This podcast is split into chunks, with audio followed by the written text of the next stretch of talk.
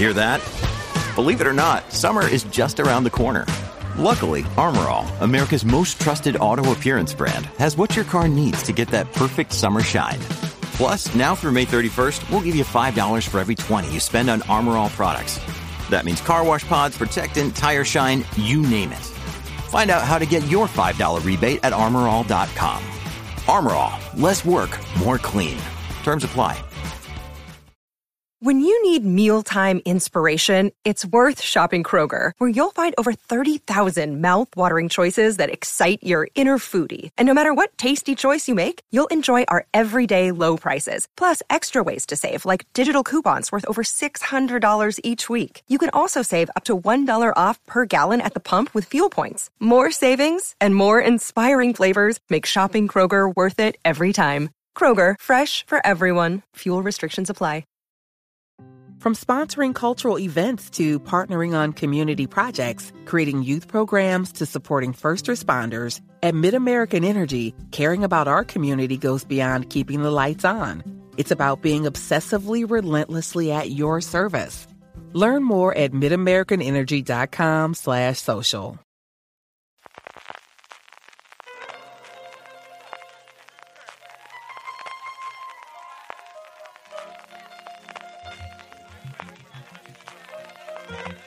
Estás escuchando Fuera de Series con CJ Navas.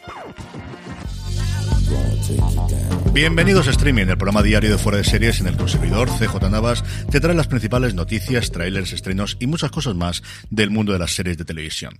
Edición del miércoles 7 de septiembre, vamos allá con todo el contenido y empezamos con un poquito de salseo, y no, no me refiero a la película de Olivia Wilde, que ya os habréis cansado de leer sobre ella. Citadel, Ciudadela, que no sé si recordaréis, pero fue presentada como la gran superproducción después del Señor de los Anillos, Los Anillos de Poder por parte de Amazon Prime Video, un proyecto tremendamente ambicioso de una serie de espías que a su vez iba a tener varios spin-off rodados en distintas partes del mundo, porque la idea fundamental era que había todo un conjunto de espías que se unirían al final muy en plan venga porque de hecho tenía a los hermanos Russo por un lado como creadores, y luego encargándose de los guiones y también como showrunners a Josh Applebaum y André Nemec, que fueron los responsables de la última película de las Tortugas Ninja y también de Misión Imposible Protocolo Fantasma. Pues bien, la serie que tenía un presupuesto de 160 millones de dólares, ni más ni menos, que tiene como protagonistas iniciales a Richard Madden, en lo primero grande que haría después de Juego de Tronos, y a Priyanka Chopra, se rodó el año pasado, terminó su rodaje de hecho en diciembre, y a partir de ahí empezaron los problemas. Y es que al parecer cuando en Amazon vieron las imágenes no estaban del todo contentos y la forma de solucionarlo era totalmente distinta a la que opinaban los hermanos rusos de la que opinaban Applebaum y Nemec. El enfrentamiento fue escalando y finalmente Amazon se quedó por parte de los rusos y eso hizo que Applebaum saliese de la serie, que Brian Kirk, un veterano de Juego de Tronos y Penny Dreadful que había dirigido cinco de los siete episodios de la serie y Sarah Browson, una de las productoras, se marchasen también de la serie. Y como colofón de todo esto, para poder hacer la serie que finalmente quieren los rusos, se va a incrementar el presupuesto en 75 millones de dólares. Ay, señor, no hay como tener dinero para solucionar los problemas, desde luego.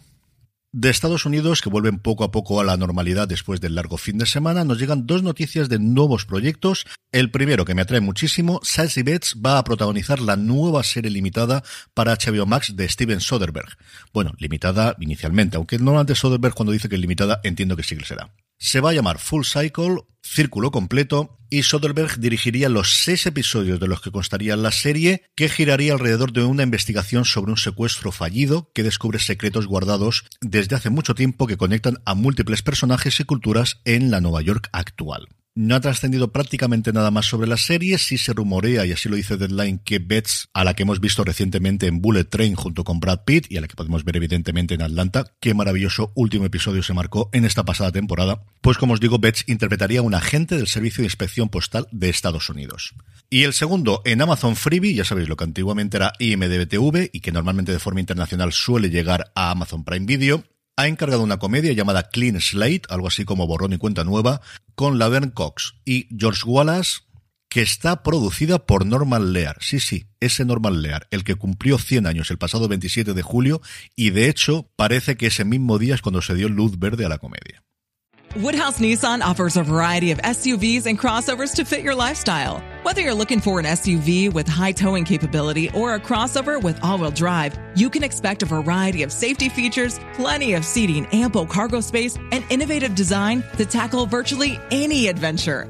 Explore the Nissan lineup of SUVs and crossovers featuring Rogue, Rogue Sport, Kicks, Murano, Pathfinder, and Armada. Visit one of our two Nissan locations or shop online at woodhouse.com.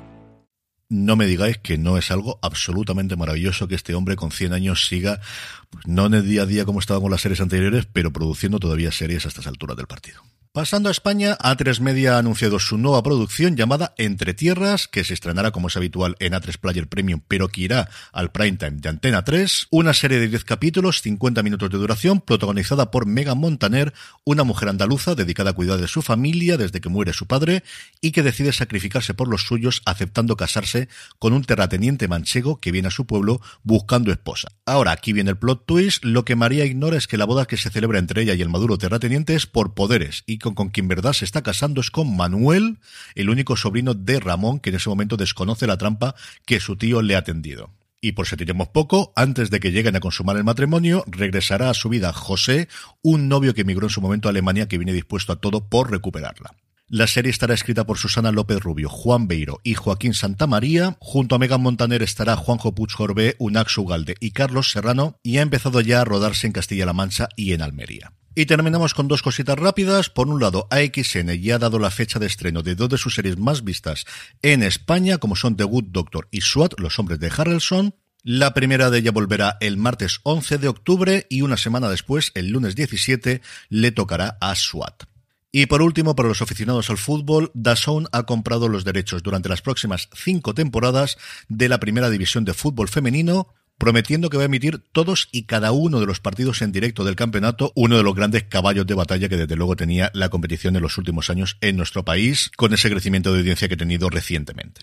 En cuanto a trailers, ABC ha mostrado un primer vistazo a las nuevas incorporaciones de Anatomía de Grey, y es que con lo que ya sabemos de que Len Pompeo va a salir solamente en ocho episodios de esta nueva temporada, pues había que meter a gente nueva. Son Harrison Jr., Adidελay Kane, Alexis Floyd, Nico Terjo y Midori Francis, que interpretarán a residentes de primer año, pues como la primera temporada de Anatomía de Grey.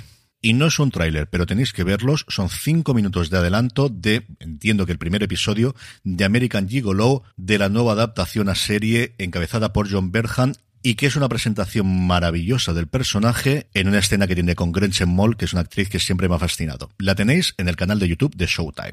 Ayer martes yo creo que echaríais igual que yo de menos el top 10 de Just Watch, pero con el festivo de Estados Unidos las cosas han retrasado, así que lo traemos hoy miércoles. En el 10 aparece Dragon Ball, entiendo que por el estreno de la película. En el 9 Separación, que se ha mantenido prácticamente todo el año en el top 10 de Just Watch.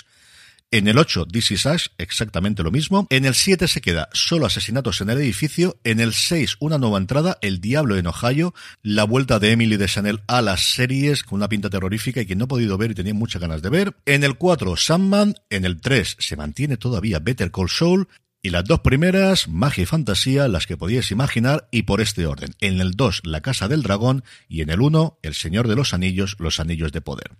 Hablando de esta última, un poquito de spam, ya tenéis disponible el análisis de los dos primeros episodios de la serie de Prime Video por un servidor, por Jorge Navas y por Alex Barredo en Universo Tolkien, que podéis escuchar allí donde me estáis oyendo y si queréis vernos las caras en nuestro canal de YouTube, youtube.com barra fuera de series.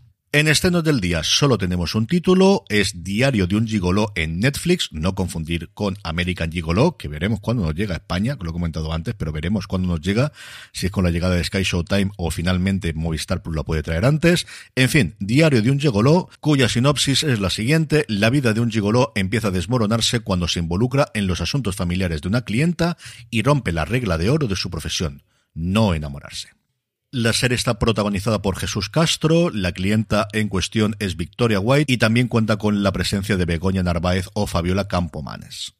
Y creo que es una serie que a Netflix le puede funcionar muy, muy, muy bien.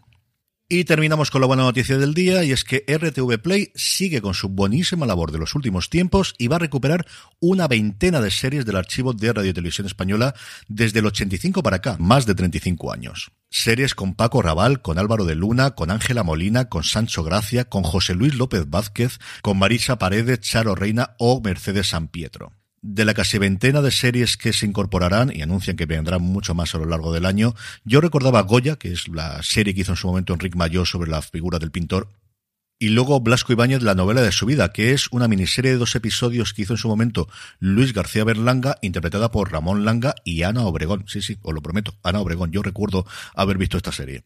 Pero la que más me apetece ver, y yo no recuerdo absolutamente nada de esta, tengo que preguntárselo a mi padre, es una serie policíaca del 98 llamada La virtud del asesino, que tiene a Nacho Duato, a Sancho Gracia, a Pachi Andión y a Elvira Mínguez, en el que Sancho Gracia hace un inspector de policía llamado Miguel Santalla, que emprende una investigación para descubrir al autor de una serie de crímenes de personajes de la esfera artística y social. Desde luego que es tremendamente loable lo que está haciendo RTV Play recuperando todas estas series míticas para que estén a disposición, que al final se puedan ver y que se puedan comentar y se puedan analizar y que estén accesibles, pues lo que es historia viva de, de nuestra televisión y de nosotros mismos. Y con esto terminamos por hoy, volvemos mañana, gracias por escucharme y recordad, tened muchísimo cuidado y fuera. Drive and 124th Street.